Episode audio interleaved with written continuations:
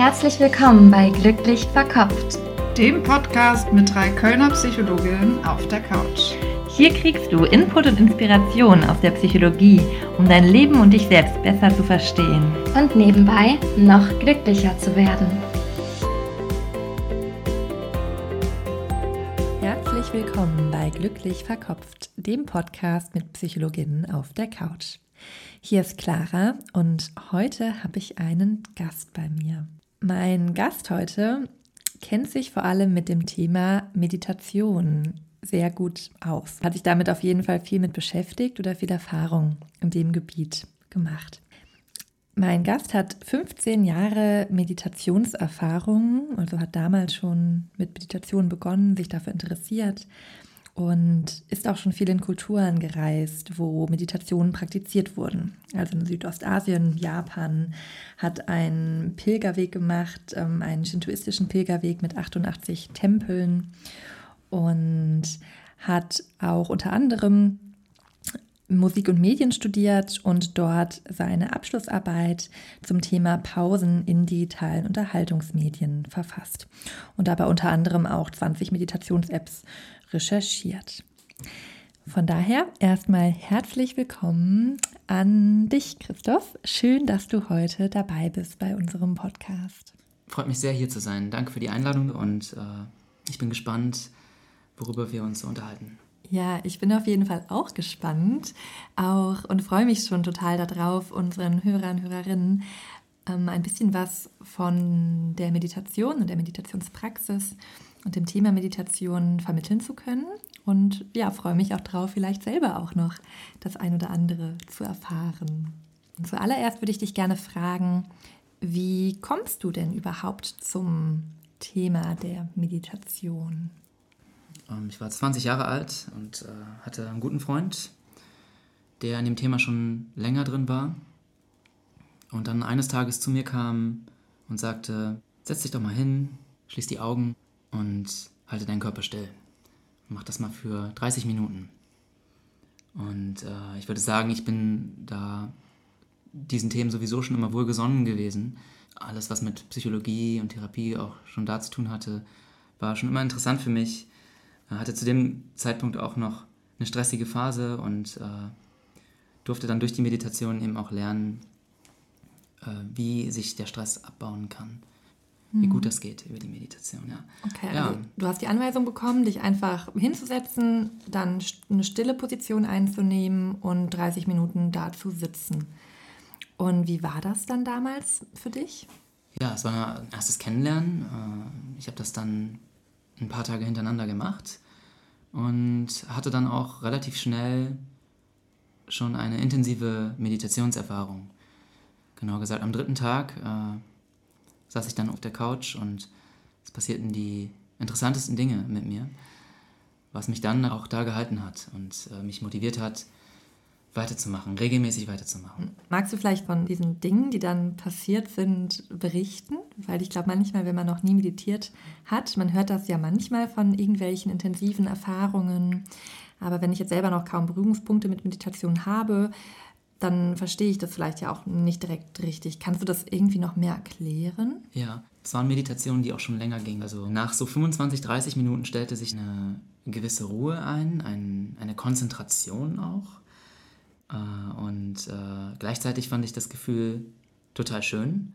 Und dann klingelte halt auch irgendwann der Wecker. Mhm. Die Meditation war vorbei.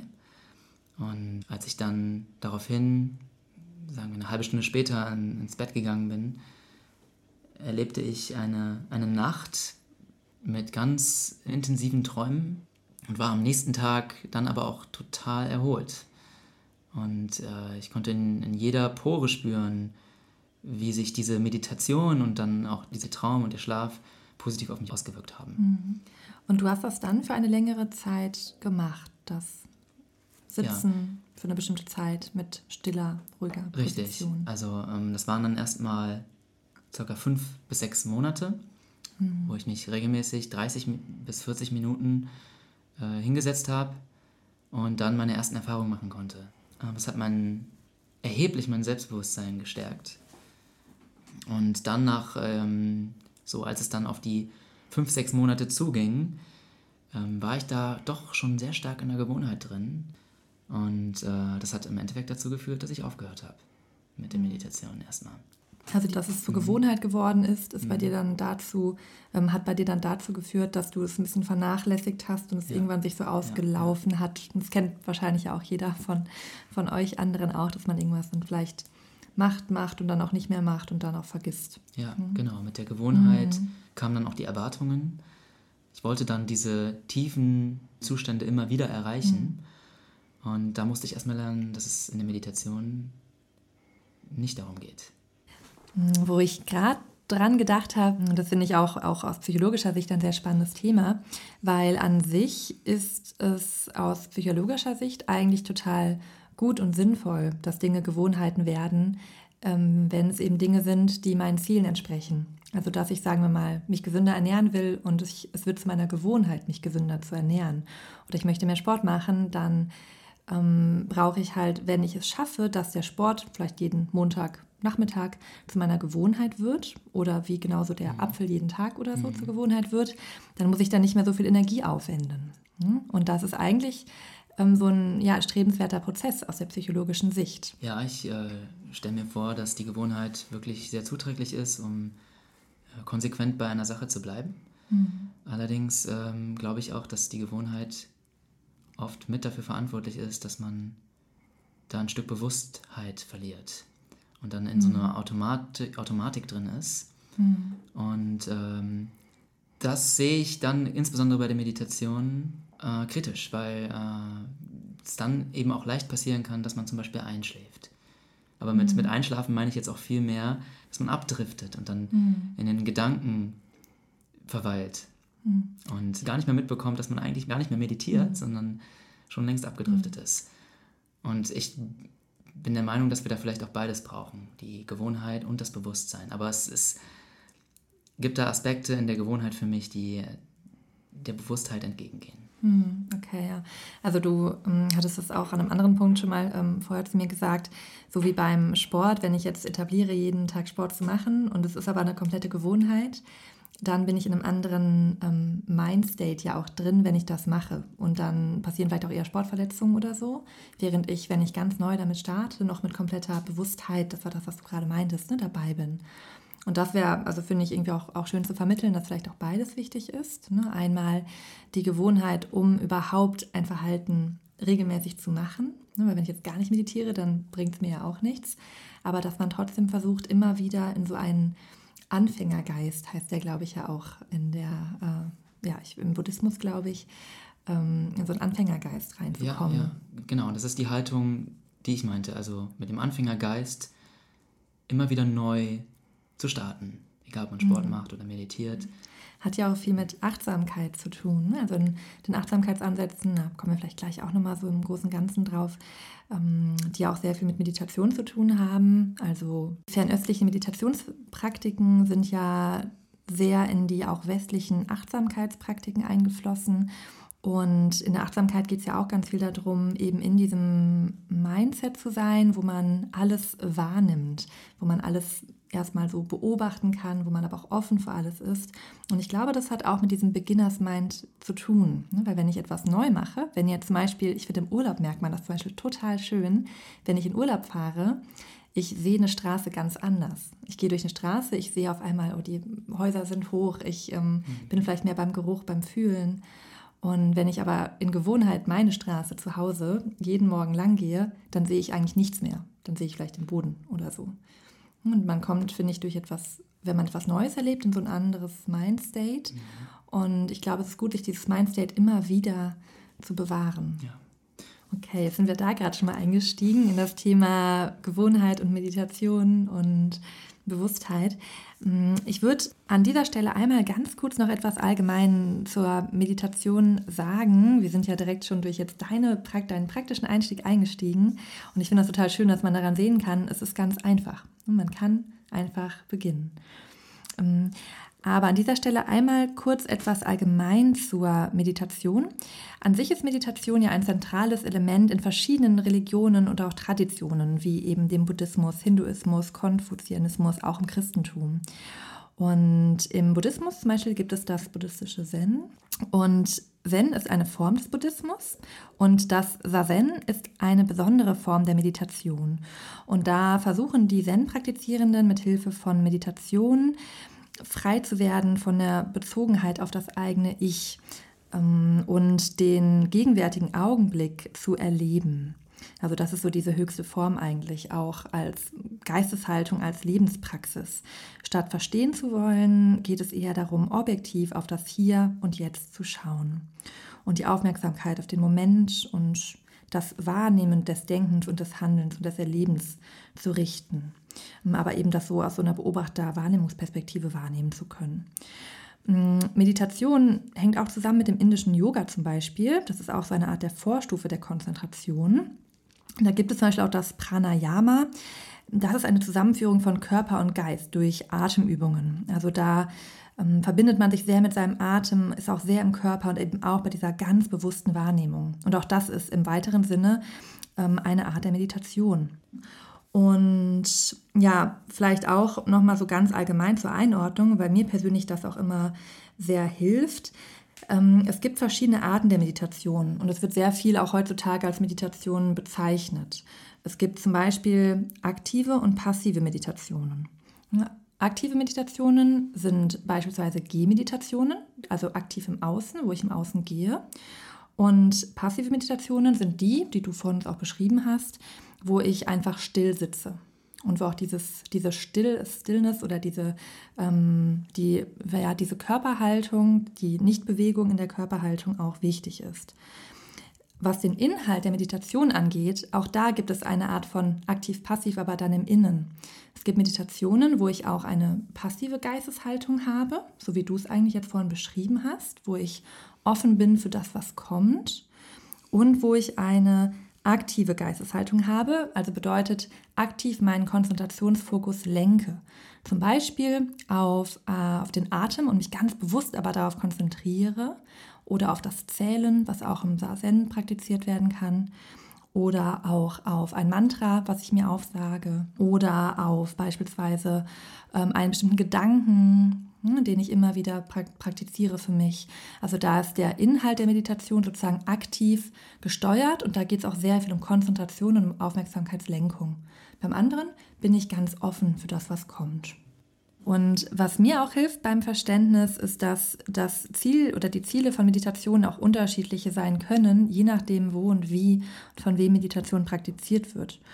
Und im Buddhismus geht es eben um diese Achtsamkeits- und Einsichtsmeditationen, wo es eben darum geht, diese Haltung zu bekommen, die ich vorhin auch beschrieben habe, und eben eine Achtsamkeit für geistige, körperliche, emotionale Phänomene, die im Hier und Jetzt, im gegenwärtigen Augenblick auftreten, zu, ja, zu erhalten bekommen.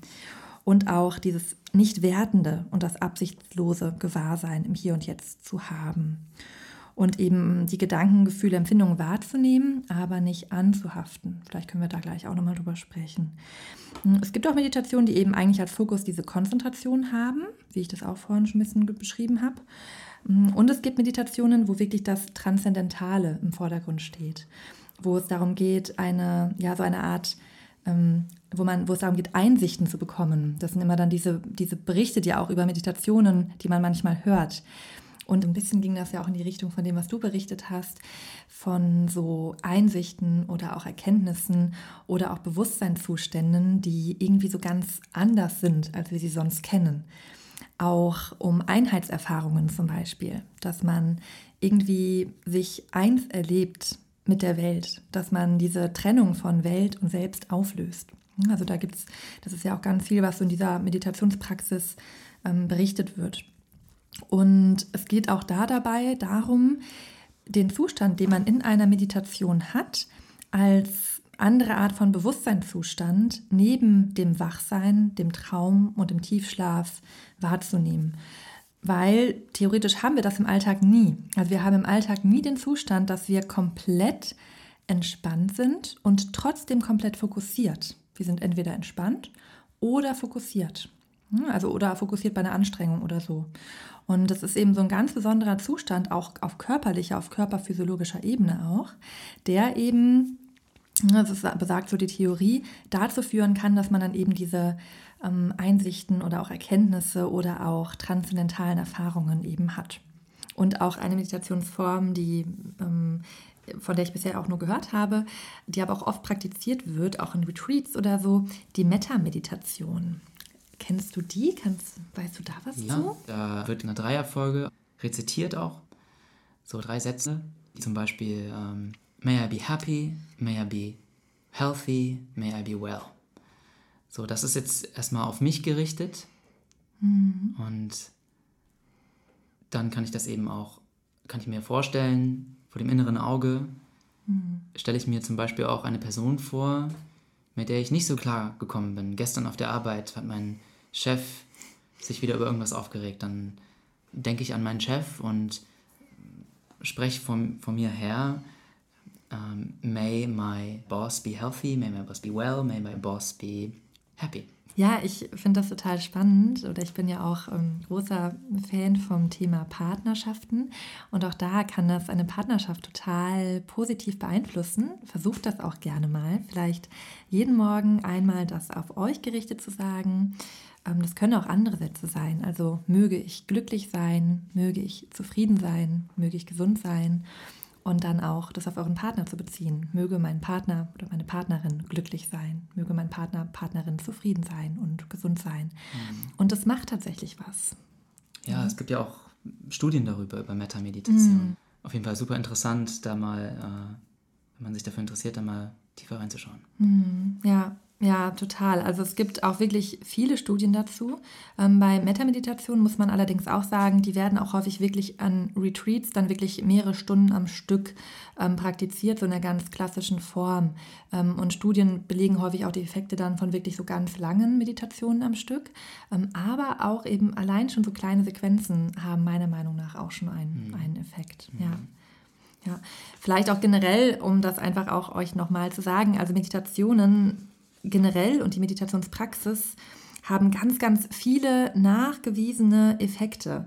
Also auf verschiedenste Dinge. Das wurde auch schon wirklich, wirklich breit und viel erforscht. Also von Neurologie, Psychologie, Medizin, die die Effekte auf körperliche, psychische und emotionale Faktoren nachweisen. Also sowohl, dass der Blutdruck gesenkt wird, Blutzuckerspiegel und Cholesterin gesenkt werden, dass die Sterblichkeit tatsächlich ähm, reduziert wird. Natürlich muss man da bei Studien gucken, was da jetzt Korrelationen oder kausale Zusammenhänge sind.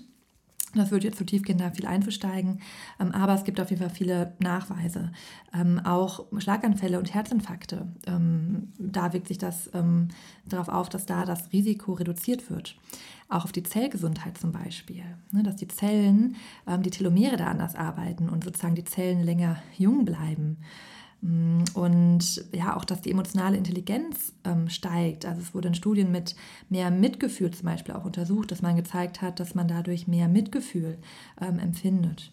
Ähm, auch auf die Hirnwellen zum Beispiel. Also die Gammawellen sind stärker ausgeprägt. Das kann man wirklich super gut eben nachweisen dann durch die neurophysiologischen Verfahren dass es sogar morphologische Veränderungen gibt, dass die Großröhrenhülle zum Beispiel ähm, sich verändert und die Bereiche für kognitives und emotionales Wohlbefinden, ähm, die da assoziiert sind mit, dass die etwas dicker werden. Also ja, und auch auf Gedächtnisleistung, auf Stimmung, auf kognitive Flexibilität. Was ich auch ganz spannend fand, weil das sehr gut dazu passt, dass in einer Studie auch gezeigt wurde, nach einem achtwöchigen Achtsamkeits-meditationsbasierten Training hatten die Probanden, Probandinnen danach eine verringerte Reaktion auf emotional geladene Stimuli. Also die haben tatsächlich dann, da waren die auch mehr in diesem wahrnehmungsbeobachtenden Zustand drin und haben sich zum Beispiel auch vor allem in Bezug auf negative Emotionen, haben die weniger stark empfunden. Fand ich super spannend. Mhm. Was mich noch interessieren würde, hm, was genau macht denn bei dir die Faszination für Meditation aus? Warum ist es dir ja. auch so ein wichtiges Thema? Ja, ja, genau. Man könnte auch fragen, vielleicht, äh, wie, so wie ich schon seit 15 Jahren da dran mhm. geblieben bin. Äh, und es ist wirklich für mich ein Anker. Ich habe erfahren, wie ich durch Meditation heilen kann. Mhm.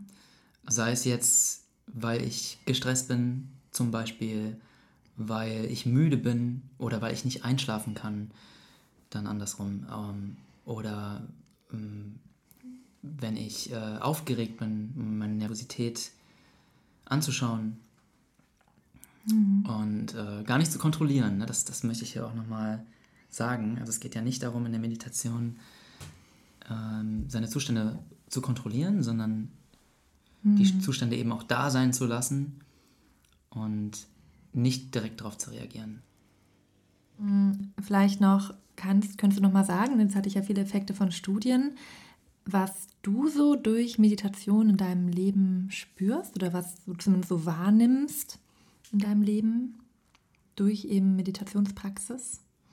Also auf jeden Fall hat es sich über die Jahre bemerkbar gemacht, dass ich gelassener bin mhm. ähm, in Gesprächen, die auch geladener mhm. sind. Und es gab äh, immer wieder ganz unterschiedliche Gegebenheiten, die ich wahrgenommen habe während der Meditation oder auch Resultate der Meditation. Also ähm, angefangen von einer generellen Ruhe in Gesprächen, dass ich viel gelassener auch in Konfliktsituationen sein kann.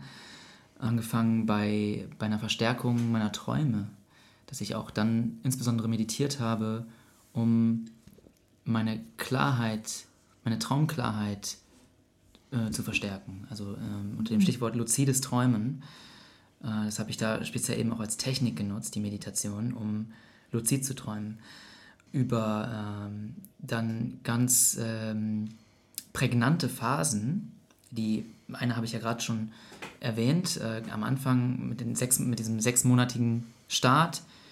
Äh, das war so eine intensive Phase, aber dann hatte ich so eine ähnliche Phase auch nochmal im, im Jahr 2017.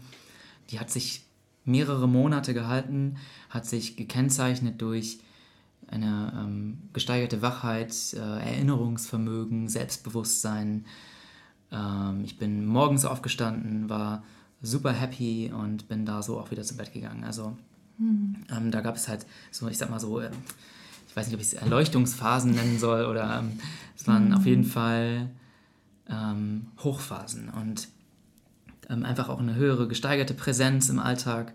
Also ein, meine Wahrnehmung im Alltag ist geschärft und ähm, die Wahrnehmung an sich wird eben auch geschult. Also mh, viele verschiedene Alltagssituationen, denen begegne ich anders. Ich kann zum Beispiel jetzt in der Bahn sitzen, in der, äh, in der, in der U-Bahn mit einer riesigen Geräuschkulisse mhm. und nehme die verschiedenen Geräusche eben nicht mehr als störend auf, nicht mehr als Ablenkungen mhm. oder als, als Stress, sondern ich kann das zu einer ganzheitlichen Erfahrung machen. Weil ich kann mit den Geräuschen meditieren. Mhm. Ähm, ich kann total dabei sein. Das ist dann wie ein, wie ein, wie ein Lied oder wie ein, mhm. wie ein mhm. Stück, was sich mir da präsentiert. Mhm. Und so, so gibt es viele andere Alltagssituationen auch. Ne? Also ich kann wie ein, wie ein riesiger Parcours war das, wie ein 15-jähriger Parcours, in dem ich alle Facetten, alle möglichen Facetten der Meditation schon mhm. kennenlernen durfte. Ja. Was waren denn so deine so prägnantesten ähm, Erleuchtungserfahrungen, wenn ich es jetzt mal so mhm. nennen kann? Also was würdest du sagen von den Erfahrungen, die du gemacht hast, kam da so am ehesten dran und ja. wie war das? Ja, also um mal noch ein bisschen vielleicht konkreter zu werden, ich hatte mal über Wochen lang ähm, das war wie, als wenn ich so ein ganz äh, zartes Wesen bin. Ich war zerbrechlich, äh, liebevoll und vielleicht muss ich gar nicht sagen, dass es irgendwie eine Form von Weiblichkeit war. Ich habe das halt in dem Moment auch so assoziiert, aber ähm, ein Gefühl der Zartheit. Hm, hast du es auch schon mal erlebt, dass du Erkenntnisse während Meditationen bekommen hast? Ne, weil das ja auch etwas ist, was man so häufig sagt und hört. Ja, gute mhm. Frage. Ja, super Frage. Ähm, Habe ich ganz oft schon nach dem Yoga erlebt und äh, da hatte ich auch ganz oft diese Momente. Ähm, nach so einer anderthalbstündigen Session lag ich dann dort im Raum, im Kursraum auf meiner Matte und die kam wie von selbst. Also das mit den Erkenntnissen finde ich auch einfach einen super, super spannenden Punkt, weil ich glaube, das ist für Personen, die da noch nicht so viel Erfahrung mit haben, sehr schwer nachzuvollziehen. Weil es ist ja auch nicht so, dass man über ein Thema nachdenkt, sondern eigentlich beobachtet man nur seine Gedanken. Ne, zum Beispiel, ich ähm, bin eben still und versuche mich auf meinen Atem zu konzentrieren oder zähle bei meinem Atem, so kenne ich das. Ne, man kann auch einfach nur schauen, was kommt. Und ja, dann merkt man, welche Gedanken kommen. Aber man springt auf die Gedanken nicht auf. Ich finde, das ist zum Beispiel ein bisschen vergleichbar mit ähm, einem Auto, was auf der Straße fährt. Und automatisch, wenn man beispielsweise immer den gleichen Weg zur Arbeit fährt und man würde dann an einem Tag, wo man nicht arbeitet, auf der Straße fahren, würde man vermutlich automatisch dann abbiegen. Und so ist es, finde ich, manchmal mit Gedanken. Die kommen automatisch. Und manchmal bei der Meditation merkt man das auch nicht, wie man abbiegt dann. Dann biegt das Auto ab und fährt den Weg zur Arbeit lang. Und für mich ist der Moment entscheidend, wo ich sozusagen im Auto sitze und merke, oh, ich bin falsch abgebogen. Und das ist für mich der Moment des Bewusstseins wo ich das Bewusstsein bekomme, ah, das sind meine Gedanken, ah, das ist der Weg, den ich gerade fahre und sozusagen das Auto wieder liebevoll mhm. zurücklenke. Ja, ja ich stelle mir da eher noch den Kreisverkehr, der, mhm. der Kreisverkehr fällt mir da eher noch zu ein, indem ich dann mhm. irgendwie so stecken bleibe, bis mir dann auffällt, ah, ich kann ja hier auch wieder rausfahren. Ah, okay, ja, das passt auch schön. Mhm. Mhm. Ja, genau, und ähm, ich kann dann also sitzen in der Meditation und es kommen Gedanken und mir fällt das auf dann höre ich in diesem Moment eben auch schon auf zu denken. Und da tut sich ein Abstand auf, ein, mhm. ein minimaler Abstand, der mir vielleicht noch gar nicht so bewusst ist. Den ich aber zumindest schon mal, ich habe diese Erfahrung gemacht. Ich, ich, mir fällt auf, dass ich gedacht habe. Und dann bin ich wahrscheinlich schon im nächsten Moment wieder in so einem, äh, in so einem Gedanken zweiter Klasse ne, irgendwie und da, ich denke quasi darüber nach, dass ich gerade gedacht habe. So. Mhm. Und dann kann ich da eben auch wieder drin bleiben. Ne? Und da kann sich dann von dort aus auch das Gedankennetz wieder weiter aufbauen. Aber mir wird bewusst, dass ich denke und in dem Moment höre ich auf zu denken. Und diese Lücke, die sich auftut, die kann vergrößert werden. Vielleicht schaut man, was ist diese Lücke? Was, was passiert denn da wirklich? Was ist nötig, um in dieser Lücke zu bleiben? Mhm. Was passiert da mit mir? Was vielleicht geschehen dann noch andere Dinge. Vielleicht kommen da plötzlich Emotionen hoch. Wenn ich dann mal in, in den Genuss dieser Lücke gekommen bin, mhm. dass da plötzlich Emotionen auftauchen, die vorher durch die Gedanken blockiert waren. Mhm. Ja, ich finde das auf jeden Fall einen ganz wichtigen Punkt, weil hm, häufig missverstehen Menschen auch, dass es bei der Meditation nur darum geht, gar nicht zu denken.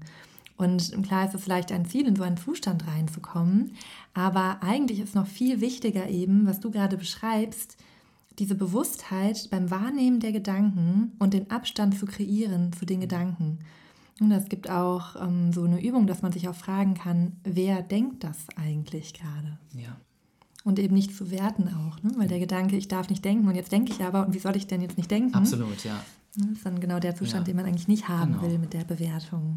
Und das passiert ja auch ständig, dass wir ständig automatische Gedanken haben und das nicht komplett sich damit identifiziert, sondern nur sagt, da ist ein Teil in mir, der eben denkt, der, der bewertet, ne, das Ego, wie man es nennen könnte oder wie es manchmal genannt wird.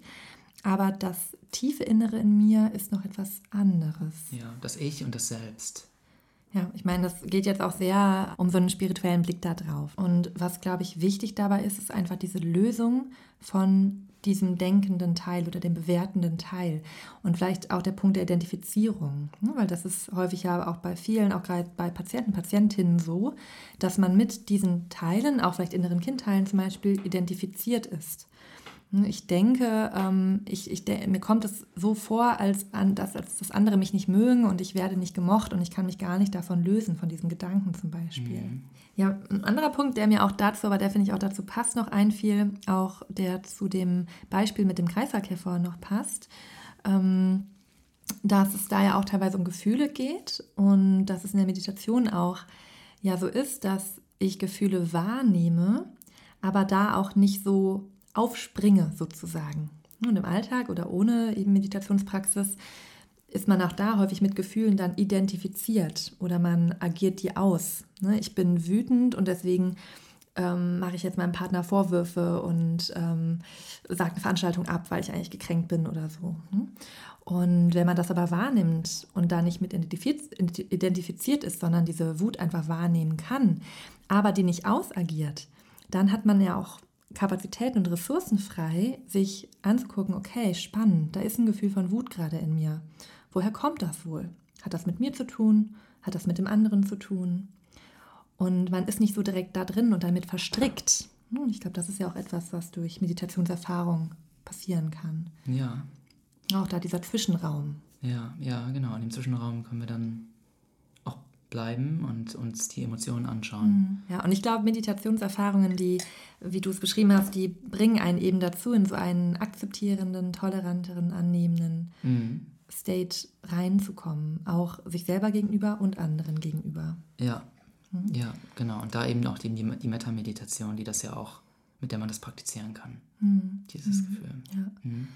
Ja, vielleicht ähm, aber auch noch dazu. Du bist ja auch der Begründer von der ja, achtsamkeitsbasierten Meditations-App, so nenne ich es jetzt einfach mal, Oro. Magst du mal berichten, was dein, deine Mission mit Oro ist? Ja, meine Mission mit Oro ist, jungen Leuten einen leichten Einstieg in das Feld der Meditation zu geben. Einen leichten und auch spaßigen Einstieg. Äh, deswegen tut sich da eine Welt für uns auf, die man über das Smartphone abrufen kann. Eine digitale Welt voller Gärten. Das ist Oro. In der Mitte steht ein Baum. So ein Gaming-Charakter. Es hat einen Gaming-Charakter. Ich würde nie, es ist kein vollwertiges Spiel, weil der äh, Hauptaspekt schon auf, der, auf den Meditationen liegt. Oder auf den Meditationsgeschichten. Da komme ich gleich nochmal zu. Also ähm, die Spieler erfahren dort Stille und das ist auch der Ort, wo die Meditationsgeschichte beginnt. Und wenn sie rauskommen aus der Meditation, dann wachsen da Bäume und Pflanzen und so gestalten die Spieler ihre Meditationswelt. Hm, Okay, spannend. Das ist ja dann auch schon anders als bisherige Apps, einfach durch diesen spielerischen Charakter und auch diesen stark audiovisuellen Charakter. Es ist ja eine Welt, in der man sich da bewegt. Richtig, also es gibt auf jeden Fall eine ganz klare Abgrenzung zu den vielen Meditations-Apps, die es auf dem Markt gibt. Also ich glaube, im, allein im, im Google Play Store gibt es 250 Meditations-Apps und man findet sicherlich keine ähnliche App wie Oro. Allerdings gibt es auch schon äh, Spiele, die dann diesen Fokus haben, ähm, wo die Leute auch dazu angehalten werden zu meditieren. Äh, ist aber da eher noch eine, eine stärkere Spielerfahrung. Okay, ja, spannend. Hm, Kannst du da vielleicht nochmal mehr auch ähm, drüber erzählen? Vielleicht auch, was Oro von den anderen Apps abgrenzt? Und Vielleicht kennen ja auch die anderen, die zuhören, auch schon Headspace oder ähm, Seven Mind. Also es gibt ja verschiedenste Meditations-Apps. Ja, ja. Genau, also die klassischen Meditations-Apps sind halt aufgebaut wie ein Archiv. Kann man mit dem Daumen nach oben oder unten wischen, zur Seite wischen und verschiedene Inhalte abrufen. Alles auf einer, auf einer flachen Wand quasi. Ne? Also, Und äh, bei Euro ist es so, dass ich in einen, in einen Raum reingehe und dort die Meditation finde. In dieser Welt. Genau, in dieser Welt. Das ist erstmal der größte Unterschied, so der offensichtlichste Unterschied. Also ich bin direkt drin irgendwie. Ich bin dann direkt, genau, ich bin dann so direkt drin, genau. Und äh, bei äh, den klassischen Meditations-Apps, da haben die dann natürlich auch verschiedene äh, Fokusbereiche. Also äh, du hast gerade schon erwähnt, Headspace und Seven Mind.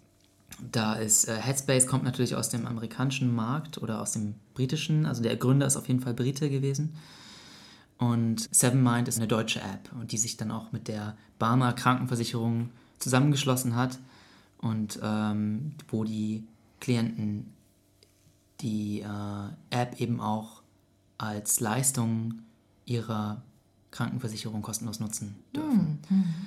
Äh, und ähm, bei, der, bei Seven Mind zum Beispiel bekommt man das Gefühl, dass, dass das hier eine, weil das ja eine kassenärztliche Leistung dann wird, dass eben auch so eine Meditations-App schon äh, dazu taugt, oder es vermittelt zumindest das Gefühl, womöglich auf den Besuch des Therapeuten zu verzichten. Das steckt da für mich so ein bisschen drin. ne? Es ist, wird so angeboten wie so, ein, wie so eine Medizin. Und es geht über die Krankenkasse. Wobei es ja wahrscheinlich eher als Zusatz gedacht ist. Also aus psychotherapeutischer Perspektive würde ich sagen, das ist super sinnvoll, Ja. ähm, aber eher als Zusatz zu eben laufenden Therapien. Sicher, auf jeden Fall als Mhm. Zusatz, aber es etabliert sich eben ganz stark dann in diesem Feld. Ne? Und wo sonst Meditations-Apps einfach frei auf dem Markt erhältlich sind Mhm. und, und man da auch, äh, ja, also sich alles Mögliche runterladen kann. Es gibt, Mhm. wie gesagt, 250 Meditations-Apps. Ähm, allein bei Google Play. Äh, da hat man dort bei der, bei der bei Seven Mind eben doch schon ähm, ein, bekommt man schon ein ganz seriöses Bild. Und bei Headspace, äh, die setzen ganz stark auf, auf Entspannung und äh, Stressabbau. Haben auch 25 klinisch validierte Studien. Und ähm, genau, dann gibt es eben auch weitere Apps wie Calm, die setzen auf Schlaf. Ähm, es gibt viele gute Nacht, Einschlafgeschichten. Das ist ja auch ein großes Thema. Das, und auch aus meiner Erfahrung heraus, äh, ich meditiere auch, um einzuschlafen. Es hilft mir immer, hilft, es wirkt immer Wunder. Ja, wobei ich da auch nochmal wichtig finde, Mhm. eigentlich ist es ja nicht das Ziel. Ne? Also ich finde es auch okay, das auch Meditation zu nennen oder auch vorm Einschlafen zu meditieren. Aber es ist dann für mich eine andere Art der Meditation als die, wo ich wirklich versuche, so einen, eine große Bewusstheit zu bekommen. Weil das ist eben das, was ja auch in den Studien sich gezeigt hat, dass sich eben die Gehirnwellen in dieser absoluten Bewusstheit bei gleichzeitiger Entspannung unterscheiden von Gehirnwellen bei der Entspannung in den Schlaf gleitend. Ja, genau, genau. Und da unterscheidet, gut, dass du das sagst. Also, das unterscheide ich mal eben, genau, bei Calm gibt es diese Einschlafgeschichten. Das ist, äh, würde ich auch nicht als Nicht Nee, als klassische nicht buddhistische genau, Meditation. bezeichnen, genau, sondern bei mir ging es jetzt in meiner persönlichen Erfahrung, da mache ich die klassische Meditation, die nutze ich dann aber trotzdem als Werkzeug, um einzuschlafen danach. Nicht um in der Meditation einzuschlafen, Sondern danach. sondern, ich, sondern danach, genau. Ich setze Ja, mich dann okay. hin und äh, es hat mir, was mein, es hat mir halt schon sehr oft geholfen. Ich kann danach dann relativ schnell einschlafen. Naja, auf jeden Fall, Oro ist für junge Leute, ähm, die dann eben über dieses audiovisuelle, immersive, spielerische und ähm, interaktive Meditationen und eben auch Meditationsgeschichten kennenlernen können. Wir haben dann auch, was den Content angeht, erstmal geführte Meditationsstories. Das sind Geschichten, die, wo ich dann zu einem atmenden Baum werden kann oder zu einem mysteriösen Vulkan, um meine Emotionen besser kennenzulernen. Oder ähm, zu dem kleinen Regentropfen, der aus seiner Wolke fällt, um äh, da äh, ein, eine Perspektive auf das eigene Denken zu bekommen. Okay, ja, spannend. Ja, Auch kreativ irgendwie, ne? ja, super kreativ. Genau, und mit Oro finden wir in dem Gebrüll die Stille. So ein bisschen wie in der Ablenkung den Fokus zu finden. Ja, ja, genau.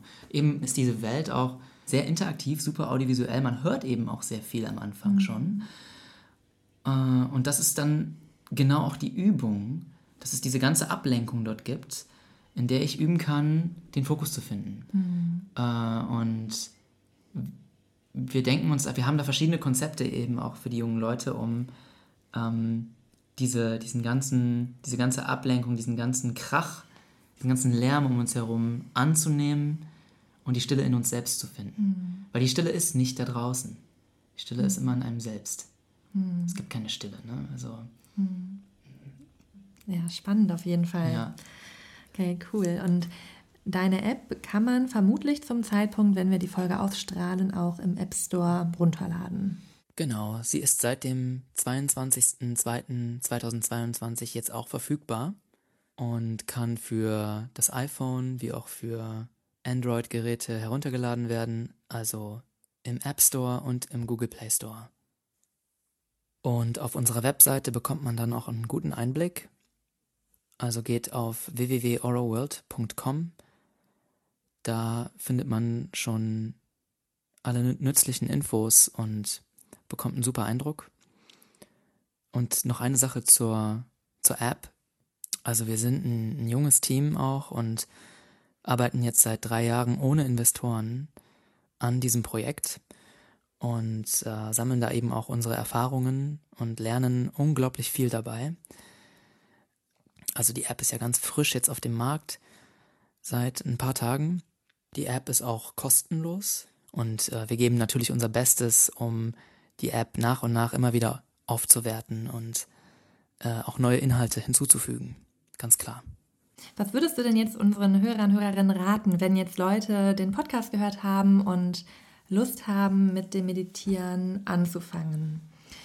Wie kann man starten? Ja, setzt euch hin, macht euch nicht so einen Kopf. Ähm, keine Erwartungen, ähm, alles darf sein. Ich würde den Hörern und Hörerinnen auch empfehlen, sich vielleicht 20 oder sogar 30 Minuten hinzusetzen. Und dann lieber das mal eine Woche lang zu machen, anstatt jetzt einen Monat sich fünf oder zehn Minuten hinzusetzen. Äh, weil ich der Meinung bin, dass man, dass, dass das Potenzial da eben auch schon größer ist, mal in so eine tiefere Erfahrung reinzukommen.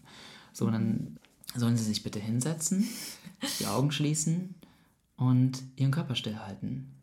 Und auch damit meine ich auch wirklich stillhalten. Also wenn jetzt etwas juckt, wo man dann am ehesten schon mal oder am schnellsten schon mal irgendwie reagiert, das darf da sein, ich kann das anschauen, dann eine Neugier zu entwickeln, neugierig sein zu dürfen für das, für das Jucken, was da mhm. am Arm gerade stattfindet. Mhm. Und das schaue das schau ich mir an und das vergeht.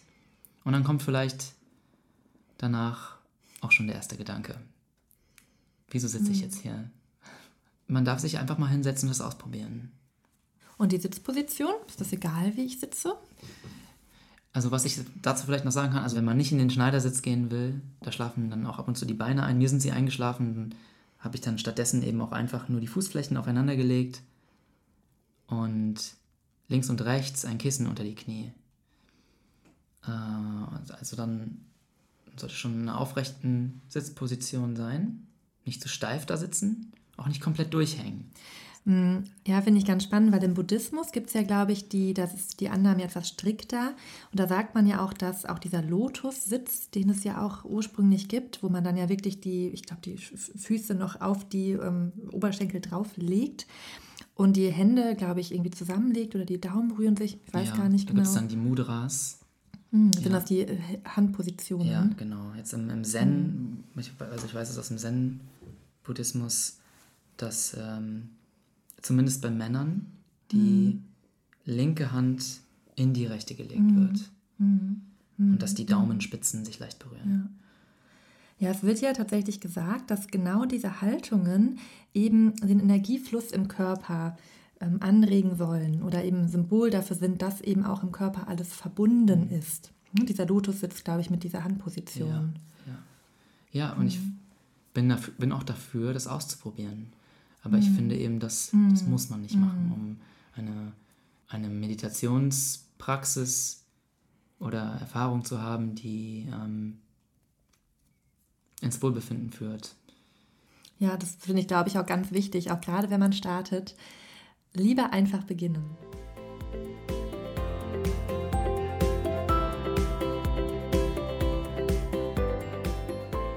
Damit sind wir auch schon am Ende dieser Folge angekommen. Ich hoffe, ihr konntet einige wertvolle Impulse und Inspirationen mitnehmen und habt vielleicht auch ein bisschen Lust, jetzt mit Meditation zu beginnen. Vielleicht ja auch jetzt direkt einen Timer zu stellen und in der Stille sitzen zu bleiben. Wenn ihr euch für die Arbeit von Christoph interessiert, dann findet ihr seine App auch in den Show Notes nochmal verlinkt. Dort kann, könnt ihr euch die dann runterladen in den App Stores, Google Play oder ja, über Apple. Ähm, wir hoffen, euch hat die Podcast-Folge gefallen. Wie immer freuen wir uns auch total über Feedback. Und wenn ihr generell von unserem Podcast, wenn er euch etwas bringt und ihr da Impulse mitnehmen könnt, freuen wir uns total, wenn ihr uns da auch eine Bewertung hinterlasst weil das auch einfach unsere Reichweite positiv beeinflusst, was uns natürlich immer total freut, weil wir da so viel Herzblut und Energie in den Podcast reinstecken. Und es natürlich für uns total schön ist zu merken, okay, das erreicht Menschen, es bringt Menschen etwas. Man spricht ja immer ein bisschen einsam in das Mikro, in Interviewfolgen ein bisschen weniger einsam, aber ähm, ein bisschen und da freuen wir uns total. Und gerade bei Apple Music, die Bewertungen, die sind anscheinend wichtiger für Algorithmen. Deswegen freuen wir uns da besonders darüber. Und auf Spotify kann man neuerdings, glaube ich, auch bewerten. In jedem Fall hoffe ich, euch geht's gut und wünsche euch noch einen richtig, richtig schönen Tag und freue mich beim nächsten Mal wieder zu euch zu sprechen.